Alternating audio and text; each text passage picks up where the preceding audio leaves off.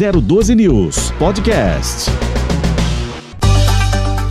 E agora é horário de entrevista aqui no Primeiro Jornal. Hoje nós estamos recebendo aqui no estúdio da 012 News o vereador de São José dos Campos, o Tomás Henrique, ele que é do Partido Novo. E ele estará conversando conosco, então, a partir de agora, 8 horas 12 minutos. Eu quero já desejar aí um bom dia, agradecer pela disponibilidade do vereador em estar conosco nesta manhã. Bom dia para você, Tomás. Bom dia, Ellen. Bom dia, Edson. Bom dia aos ouvintes da 012 News. Parabéns pelo trabalho que vocês estão desenvolvendo. A gente sabe que é novo, né? Uma rádio jovem. Então sigam em frente que a gente precisa de jornalismo sério na região. Com certeza. Aliás, o senhor também é jornalista? Exatamente. Formação, né? Formação. Não, Nunca agora... atuou? Atuei, de, trabalhei durante algum tempo em agências de comunicação, em redação, mas nos últimos anos eu tenho me dedicado aí ao ativismo político e ao, à política institucional a partir de agora, né? Certo. Inclusive, o senhor foi eleito com 5.159 votos nas urnas, é isso mesmo? Isso mesmo. Uma votação expressiva, um partido é, novo, é. né? sem ser redundante, mas um partido novo aqui para a cidade. Inclusive, a minha primeira pergunta é saber do vereador Tomás Henrique como vem sendo a atuação desse partido aqui em São José dos Campos, que está atuante a partir dessas últimas eleições. Como é que foi a chegada do novo aqui para São José? Legal, Ellen. É, assim como você falou, o Partido Novo é um, é um partido recente, né? Novo também no sentido de fundação. Foi fundado há cerca de é, cinco anos, ele foi instituído. Foi a nossa primeira eleição municipal aqui em São José dos Campos. Nós já tínhamos disputado a eleição de 2016 2018, mas em São José dos Campos foi a primeira.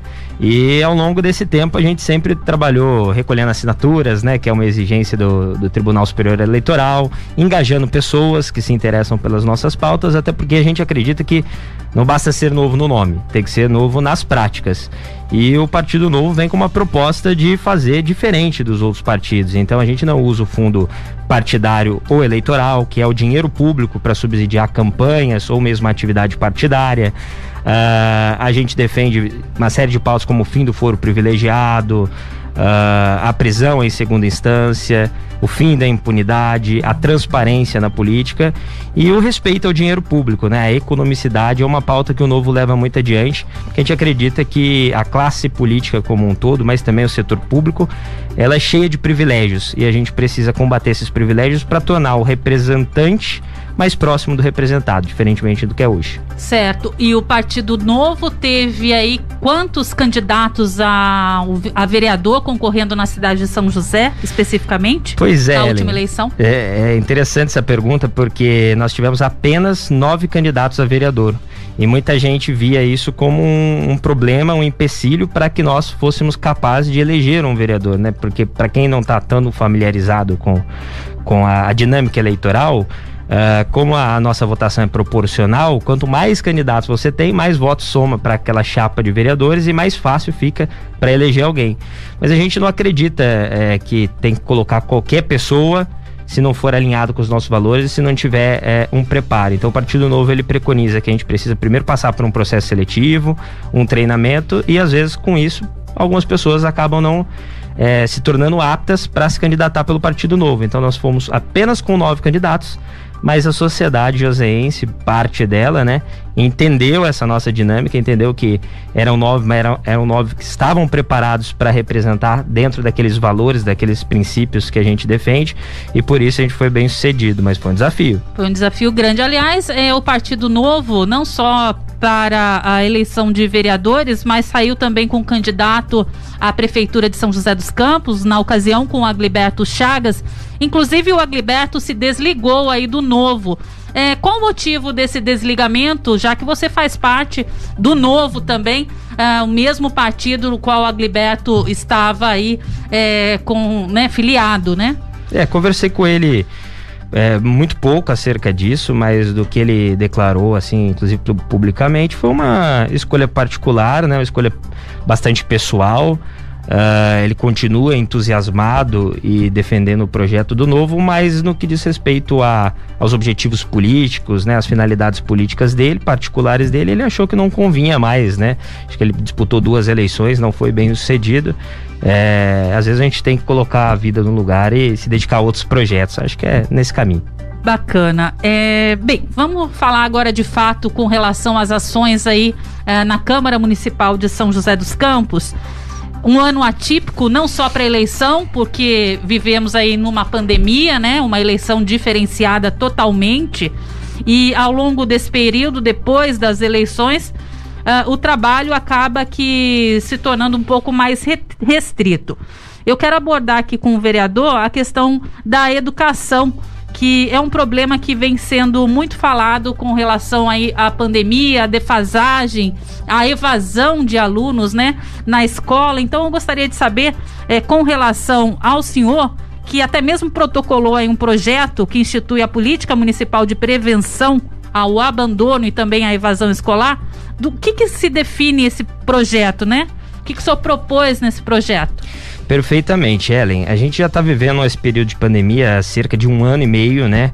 A gente viu uma defasagem justamente educacional das nossas, dos nossos jovens e crianças em São José dos Campos por conta das aulas remotas, né? A gente acredita que, ainda que seja um suplemento, ela não é tão boa, tão eficiente quanto as aulas presenciais. É importante que as crianças tenham é, essa convivência, né? Não só da parte educacional, mas da parte psicossocial.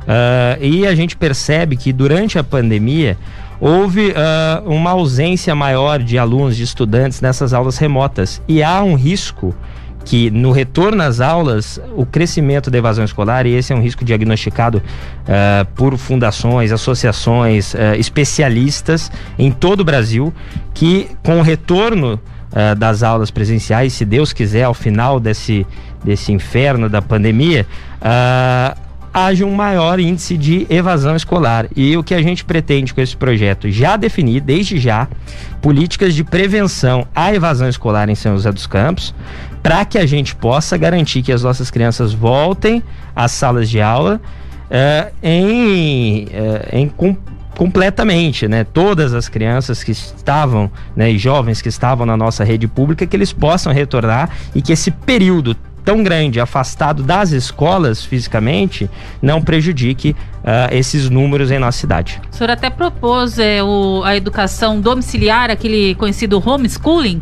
Exatamente. Esse projeto é um projeto em coautoria com o Dr. Elton. Né, é um debate que está em todos os níveis, tanto estadual quanto federal. Existe também um debate em Brasília.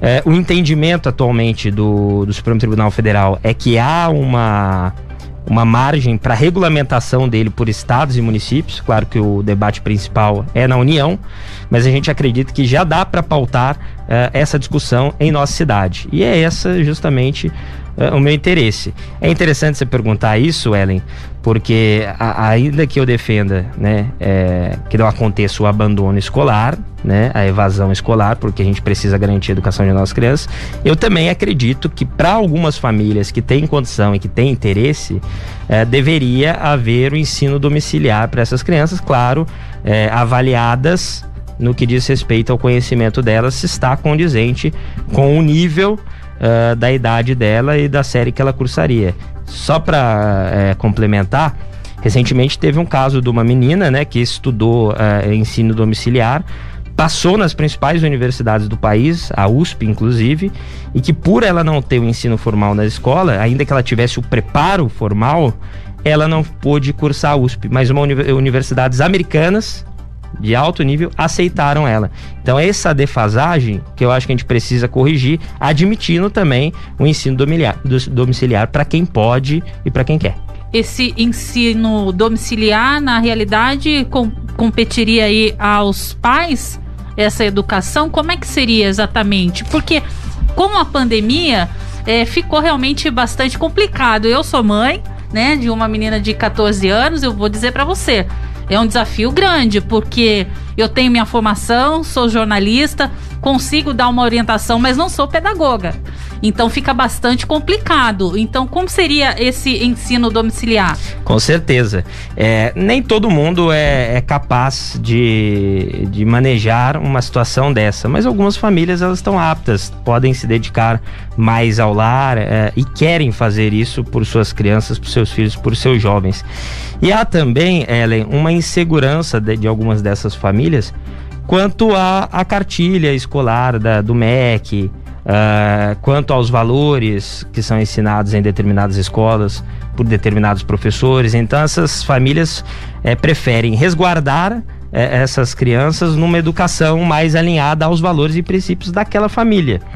Né? É, claro que isso não pode ser feito com uma defasagem. Então, há uma avaliação, há um, um mecanismo do MEC do Ministério da Educação e do Sistema de Educação Pública para avaliar essas crianças periodicamente, essas crianças e jovens periodicamente, para que a gente perceba se a formação deles no ensino domiciliar está sendo adequada ao nível que ele pretende receber. Mas eu tenho visto, é, assim como eu mencionei essa menina, casos é, muito bons de famílias que podem e querem fazer isso e as crianças e jovens são bem sucedidos com o ensino autodidata, seguindo, evidentemente, uma cartilha do que ele tem que aprender de acordo com a idade dele. Bacana. No caso desse projeto de educação domiciliar, ele já está aprovado ou segue ainda em tramitação pela Câmara? Segue em tramitação pela Câmara ainda, ambos os projetos. Ambos os projetos. Perfeito. Bem, uh, mudando um pouquinho de assunto, eu sei que a Câmara recentemente recebeu aí a visita de alguns deputados e também vereadores que compõem o, por, o programa Locomotiva. Me parece que fez parte é, da recepção dessa comitiva. Eu queria que o senhor contasse um pouquinho como é que foi e do que se tratou aí essa visita. Bacana. Uh, nós participamos rapidamente desse evento. É um evento que é estruturado pelo deputado estadual Arthur Duval, né, um amigo que eu tenho aí na, na minha trajetória política, mesmo antes de ser vereador, e o deputado Kim Kataguiri. É, o deputado Kim Kataguiri, eu trabalhei com ele, assessorando ele em Brasília, e através dele nós conseguimos, através dos dois, inclusive, nós conseguimos, mesmo antes de ser vereador, recursos para São José dos Campos né, recursos de emenda parlamentar. Acho que é legal frisar os 3 milhões, né, que foi a maior emenda única da história do GAC, Hospital de Apoio à Criança com Câncer, aqui na nossa região do Vale do Paraíba. Uh, então é um trabalho frutífero que já vem se desenhando há algum tempo.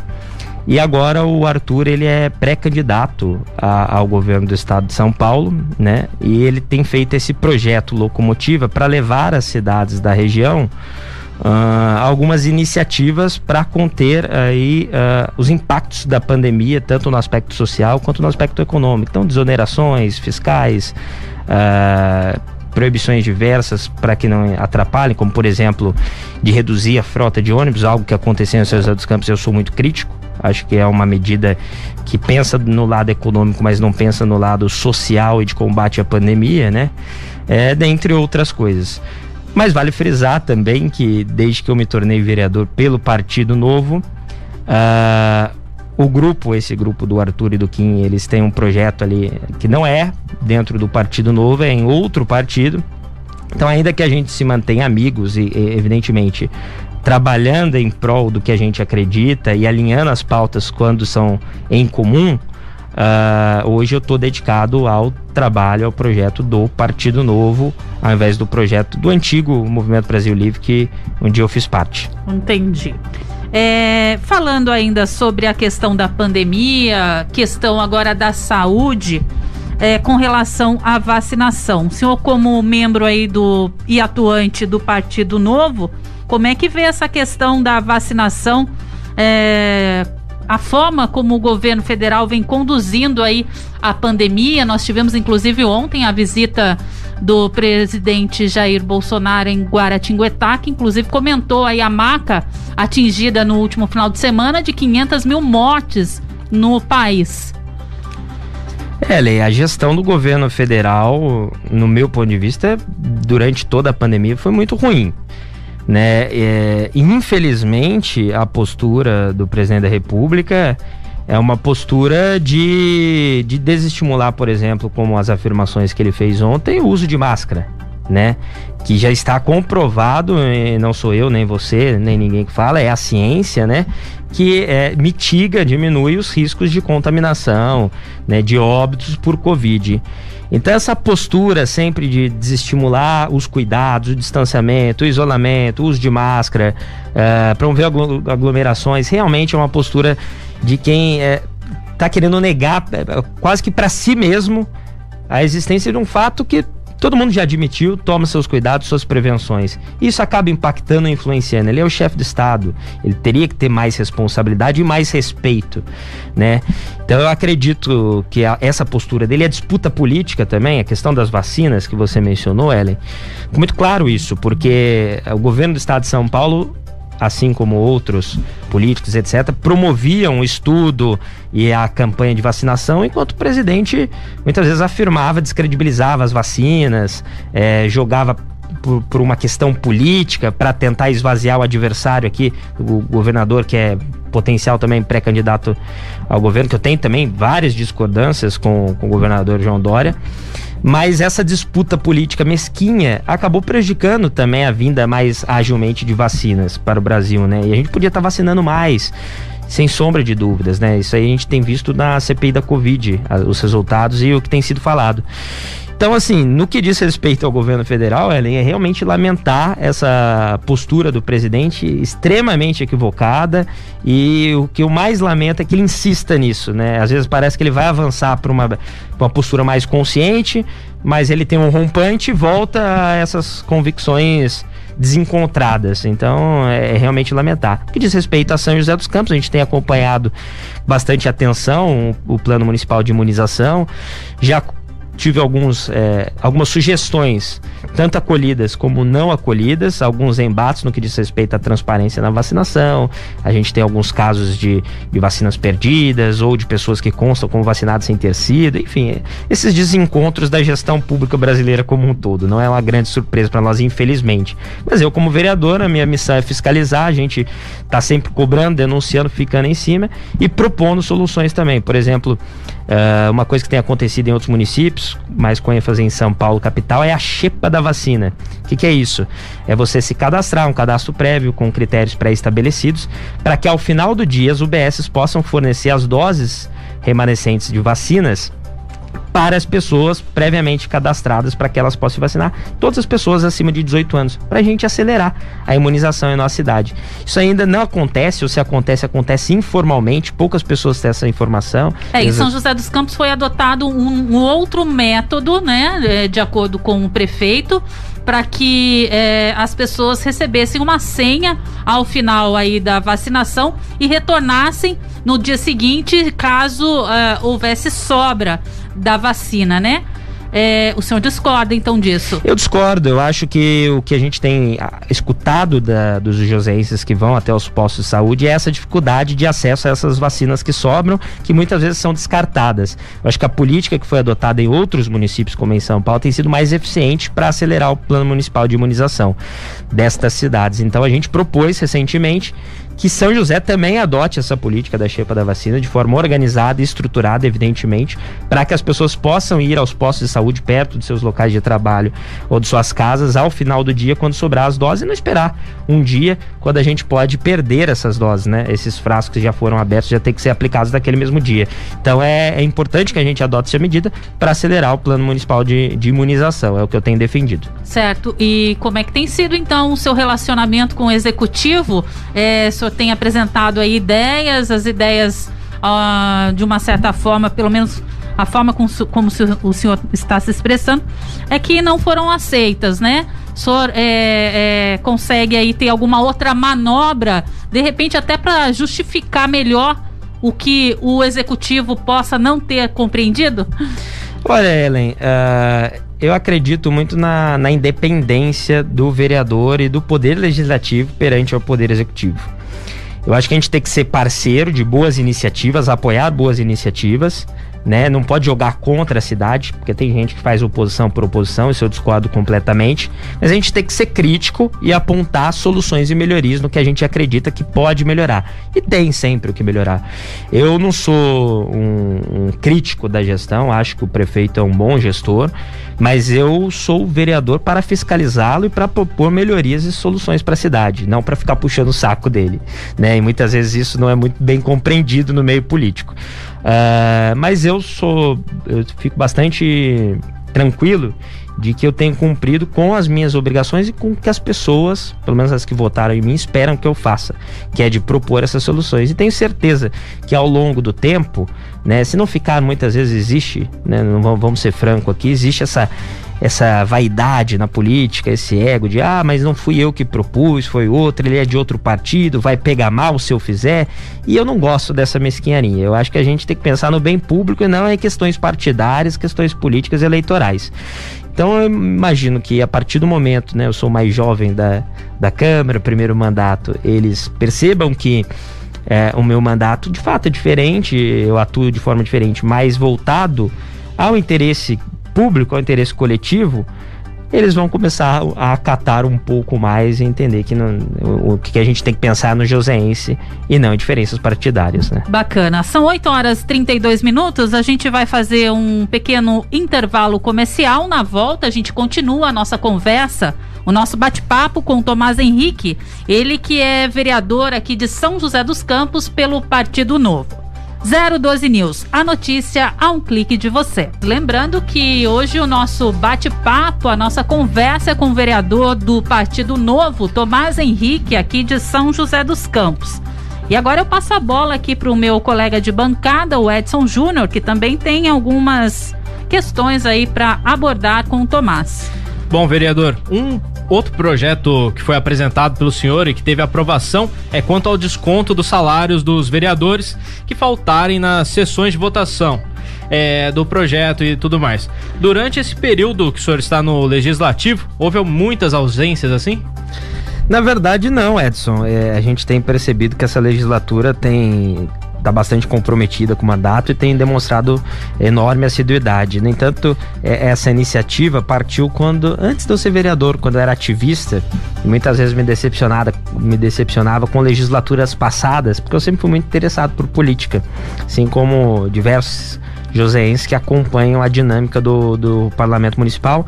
E a gente percebia que alguns vereadores ficavam descomprometidos com a votação de, de determinados projetos, né? Aquela coisa que vai, marca presença na sessão e na hora da votação tomar um cafezinho, vai embora da casa tal e negligencia votações importantes. Um episódio que, que me marcou e que me fez é, propor essa iniciativa foi a reforma da Previdência dos Servidores Municipais, um tema de grande apelo público, né, que mobiliza é, interesses, corporações, etc. Uh, e que houve a ausência ali nessa votação, uma votação hiper importante para a cidade de três vereadores. Então acho que, uh, graças a Deus, até a aprovação unânime demonstra que há esse comprometimento dessa nova legislatura. Mas a gente sabe que talvez no passado não tenha sido assim. E até para garantir no texto, né, textualmente, legalmente, ainda que não aconteça na prática, mas que legalmente isso não venha acontecer, que não haja essa brecha para que isso acontecer, é que a gente fez essa construção e essa correção no texto e no regimento, até para demonstrar, dar um bom recado, passar um bom recado para a sociedade. É, até porque vale destacar que a Câmara Municipal de São José dos Campos, bem como a Câmara de outros municípios aqui da região do Vale do Paraíba, mesmo em pandemia, continua com o seu trabalho interno aí dos vereadores. Claro que não há a presença mais assídua do público, né? É, de visita até mesmo ao gabinete, enfim, até mesmo para acompanhar as sessões, né? Durante a semana, até porque é transmitido pela TV Câmara, mas uh, os vereadores continuam na ativa. Pelo menos é o que a gente espera, né? Exato, mas continuamos, Ellen. A gente fez apenas a alteração ali na questão de horário para que não, a sessão, as sessões não terminassem é, muito além das 8, 9 horas, né? A gente teve durante determinada fase ali o toque de recolher decretado pelo governo do estado e em respeito a isso a gente recuou um pouco o horário da sessão para que a gente não é, ultrapassasse esse toque de recolher. Mas e tá dando certo. Tá dando certo, às vezes as discussões evidentemente se prolongam, é, se prolongam mas não se prolongam ao tardar da noite, como acontecia anteriormente. Então a gente continua com as nossas atividades presenciais, porque é importante, né, Ellen? Com todos os cuidados, com a higienização é, adequada, enfim, mas é importante que a gente esteja presente, até porque há documentos e há discussões que seria inviável fazer de forma não presencial. Bacana, são 8 horas e 39 minutos. Eu só vou pedir para o vereador colocar o fone, que no nosso bate-papo tão descontraído aqui no intervalo comercial, até acabamos aí, ele, ele vai acabar sem o nosso retorno.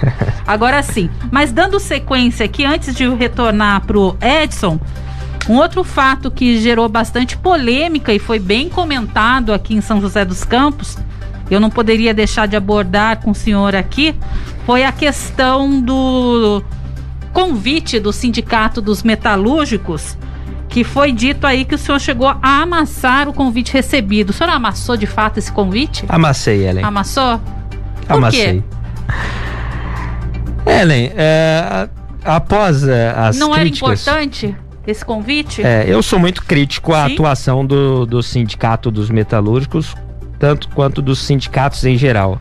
Eu acho que o sindicalismo em nossa região, e você específico ao Sindicato dos Metalúrgicos, ele é político partidário, intransigente e violento nas portas de fábrica.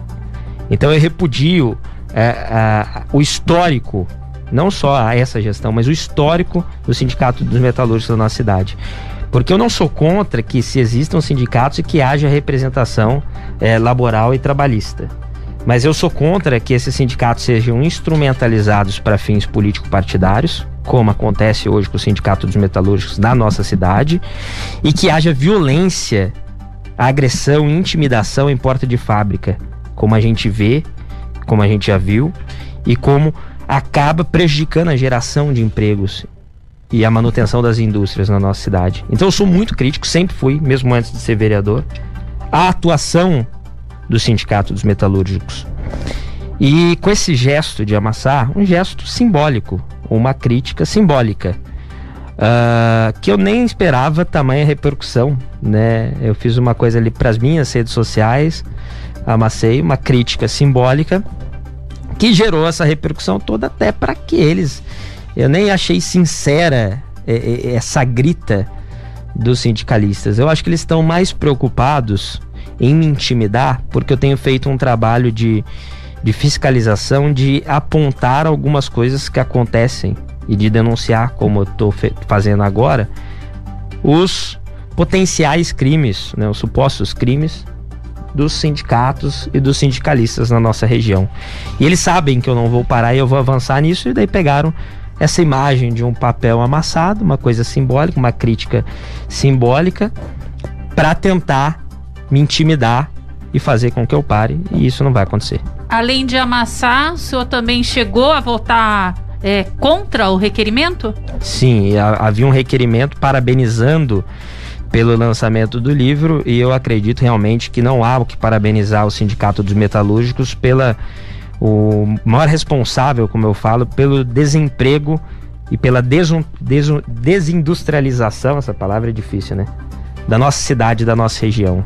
Acho que a gente precisa, sim, frisando mais uma vez, respeitar a representação trabalhista de trabalhadores organizados. Mas hoje, como se dá a dinâmica do sindicato sequestrado por pautas político-partidárias, né? O trabalhador ele chega na porta de, de sindicatos na região, ele não é atendido. Ele é negligenciado. Isso há relatos, inúmeros relatos. As pessoas que estão me escutando, que não vão nos escutar, nos acompanhar, elas sabem disso porque elas vivenciaram isso. Mas houve é, ação, aliás, atuação, pelo menos foi o que nós vimos aí nos veículos de imprensa, é, com relação ao sindicato, na atuação da, do fechamento de fábricas e fábricas importantes não só uh, da região, como em São José dos Campos também. O senhor não acha que foi válido isso? Pois é, Ellen. Uh, as fábricas elas fecham porque não há competitividade, porque não há um ambiente de negócios atraente, porque não há uma desburocratização. Bater panela, fazer pressão e, e, e, fazer barulho em porta de fábrica não é o que mantém emprego. O que mantém emprego é gerar um ambiente de negócio melhor, é desburocratizar, é facilitar para o empreendedor. E quando o sindicato é violento, é truculento é, e, e, é intransigente nas negociações com a fábrica, é isso que as espanta. Então não adianta depois de tudo que eles fazem aquele, aqueles acordos absurdos, né, coletivos, ou ficam intimidando o trabalhador e, e impedindo o trabalhador que inclusive quer entrar. Porque o cara que quer participar da greve, ele tem direito. Mas o trabalhador que ele quer entrar e trabalhar, ele também tem direito, ele não pode ser impedido. E isso desestimula muitos, muitas empresas e muitas indústrias a ficar. Depois o sindicato, depois que faz tudo isso, né, faz acordos coletivos absurdos, inviáveis, tornando a nossa cidade menos competitiva no que diz respeito a outras regiões, eles vão bater panela para falar, ah, agora vão, vão embora da nossa cidade. Sendo que eles são culpados por essa fuga de indústrias. Certo, são 8 horas mais 44 minutos. Uh, Edson, tem mais algum questionamento com relação aí ao vereador Tomás Henrique do Novo? É, como que está sendo o relacionamento do senhor aí com o executivo durante toda essa pandemia, durante esse mandato do senhor aí? Edson, a gente tem interlocução, evidentemente, com o Poder Executivo. Uh, a gente sempre mantém esse diálogo para atender né, a, a algumas demandas que chegam até nós. Mas, como eu já antecipei, a nossa postura é sempre de independência, né? Eu acho que a gente não pode ficar tão atrelado ao Poder Executivo, porque isso esvazia o próprio fundo e a própria atribuição do cargo, que é fiscalizar, né? Além de legislar. Então, há uma relação, uma cordialidade, um diálogo, mas de forma independente para que eu possa exercer a minha fiscalização de forma isenta. Perfeito com relação a novas propostas para os próximos seis meses aí, o que o vereador pode adiantar para nós com relação à nossa cidade aí, para os joseenses? Ellen, eu, eu, gostaria de frisar um projeto que a gente propôs recentemente, que a gente quer fazer um debate com a sociedade dele, que é o Código de Defesa do empreendedor geseense. O que é isso, né? A gente quer facilitar um pouco, a gente estava falando aqui de desburocratização, ambiente de negócio, etc.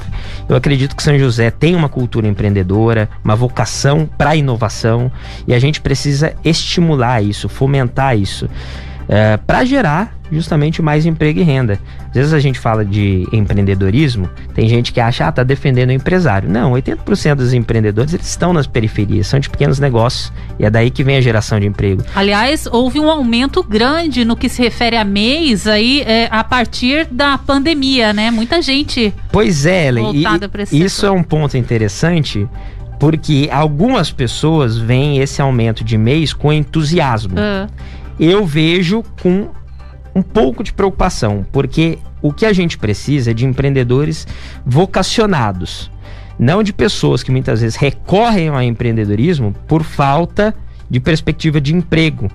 Então, o que a gente vê na, viu na pandemia são pessoas que não estão encontrando empregos formais, que precisam abrir seu negócio, empreender sem um treinamento, sem saber administrar muitas vezes, sem... e isso é, são negócios que nascem e morrem, e rapidamente. E o que a gente quer é que não, que essas pessoas tenham treinamento. Por exemplo, aqui na nossa região, o Sebrae faz um trabalho muito especial com essas pessoas que querem empreender esse treinamento. O poder público tem que ter uma participação nisso. Então a minha preocupação é mais do que uh, abrir novos CNPJs. É que esses CNPJs tenham força, tenham impulsão para continuar trabalhando em nossa cidade. E isso se, se faz, eu acredito, com fomento ao empreendedorismo. E o fomento ao empreendedorismo passa por desburocratizar, por facilitar. Então o nosso projeto vem ao encontro disso, facilitar ou mesmo dispensar a emissão de licenças ou alvarás para comércios de baixo impacto, né? A pessoa vai abrir um salão, etc. Ele já tem que começar a operar, ele não precisa ir é, resolver papelada na prefeitura. A gente defende um impacto, né? Um estudo de impacto regulatório para todo tipo de projeto que é proposto tanto pela prefeitura quanto pelo legislativo. A gente vê muito vereador falar, olha, eu quero proibir uh, o plástico uh, nas, em todos os comércios de São José dos Campos. Tá bom, mas isso vai impactar em que custo para o comerciante se adequar com copos de vidro? Será que todo o comércio ele vai ter uh, essa condição ou a gente vai deixar de empregar uma pessoa para que ele faça essa adequação? Então, fazer esse estudo de impacto regulatório para evitar, ou mesmo para justificar se vale a pena ou não fazer esse tipo de intervenção. Eu acredito que nunca, mas fazer esse debate. E outro ponto uh, que a gente quer trazer é a fiscalização orientativa. A gente tem visto na pandemia muito muito achaque de fiscal tal. A gente sabe que tem comércios que, que agem incorretamente. Mas tem outros que, às vezes, puxa, mudou tanto o decreto, cada hora é uma regra, o comerciante tem que se adequar, fica perdido. A gente que é vereador, ele liga pra gente, pô, Tomás, ah, mudou, e agora o que, que eu tenho que fazer? Posso abrir? Até eu que horas? Abro, eu fecho, eu Qual fecho. que é a ordem? Fecho, abro, não sei o que. E daí vem o fiscal e fala: Ó, você tá errado, vai ser multado. Puxa, né? Então eu acredito que a gente precisa investir na prevenção, não na punição. O, a fiscalização tem que ser sempre primeiro orientativa, né? Não chegar e passar caneta para arrecadar, para ganhar a porcentagem disso, isso não pode existir. Então a gente precisa estabelecer como política pública municipal uma fiscalização orientativa. Então dentro desse pacote, né, eu citei três pontos do Código de Defesa do Empreendedor, que é justamente para desestimular e encorajar as pessoas para que elas empreendam com vocação, não por necessidade. Tá certo. São 8 horas mais 50 minutos. A gente já vai chegando aí ao final do nosso bate-papo com o vereador Tomás Henrique do Novo, mas antes, para finalizar, eu gostaria de perguntar, já falamos aí a respeito, então, é, das questões de estabelecimentos comerciais, no que se refere a abre e fecha, com relação à atuação do Partido Novo, o senhor como um vereador jovem, qual a atuação com relação a essas aglomerações por jovens aqui na cidade? O senhor tem feito algum tipo de ação até para conscientizar esses jovens? Como é que está sendo? Ellen, interessante sua pergunta, porque eu abordo muito esse tema da, das aglomerações e dos fluxos, né? O fluxo é um fenômeno que não é apenas na pandemia, mas ele se agrava na pandemia. Eu tenho uma visão de que isso anterior à pandemia, que para mitigar, para reduzir os fluxos, a gente precisa trazer alternativas de entretenimento aos jovens, sobretudo da periferia.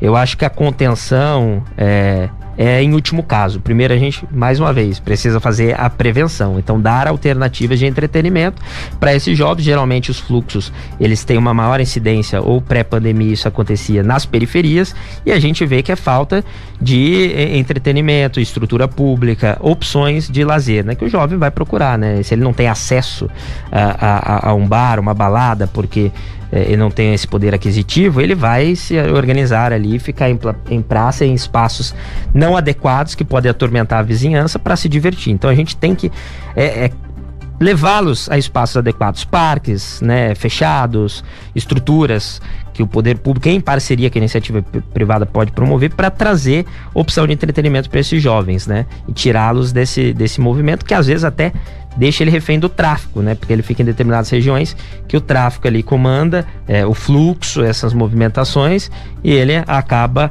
ficando refém ali e muitos acesso à, droga, etc. E uma série de consequências é, ruins.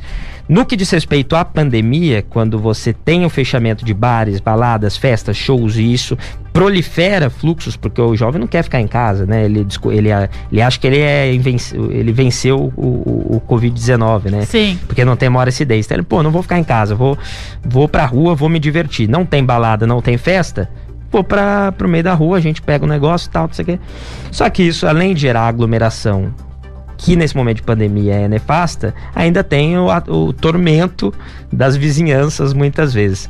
Então o que a gente tem defendido é uma parceria justamente com esses bares, com esses restaurantes e essa conscientização que eles não são inimigos. Eles são e precisam ser nossos parceiros, porque ali a gente ainda tem um ambiente controlado, um ambiente de que a gente pode fiscalizar. Já na, fora nas aglomerações, nos fluxos, não dá para fiscalizar nada. E se né? E se não for possível conter essas aglomerações, se não for possível prevenir, a gente tem que agir com contra-inteligência, né? mapear onde há a incidência de fluxos e combatê-los, é, desaglomerando essas pessoas. Eu até propus, é uma medida um pouco polêmica, mas até na Europa já, já teve países que promoveram coisas nesse sentido, que é aquele caminhão né, com jato d'água para dispersar as pessoas.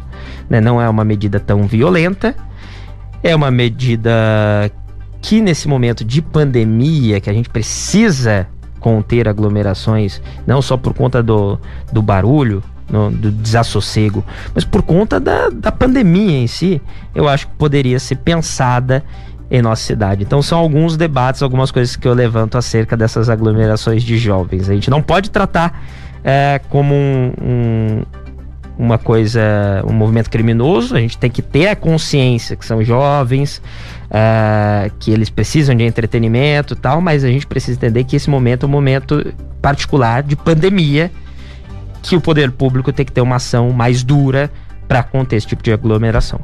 Bacana. São 8 horas e 54 minutos agora. Eu agradeço a participação e a disponibilidade do vereador Tomás Henrique, ele que é do Partido Novo, vereador aqui por São José dos Campos. Peço então as suas considerações finais e fica já aberto um convite para uma nova participação do senhor aqui no nos estúdios da 012 News, até mesmo para a gente bater um papo com relação aí a todas as ações realizadas pelo vereador. É, agradecer a, a Ellen ao Edson pelo convite, pela oportunidade de prestar contas né, ao Joseense, falar um pouco sobre o nosso mandato, explicar nossas ações, nossos posicionamentos. Parabéns pelo trabalho de vocês. Acho que. Desculpa.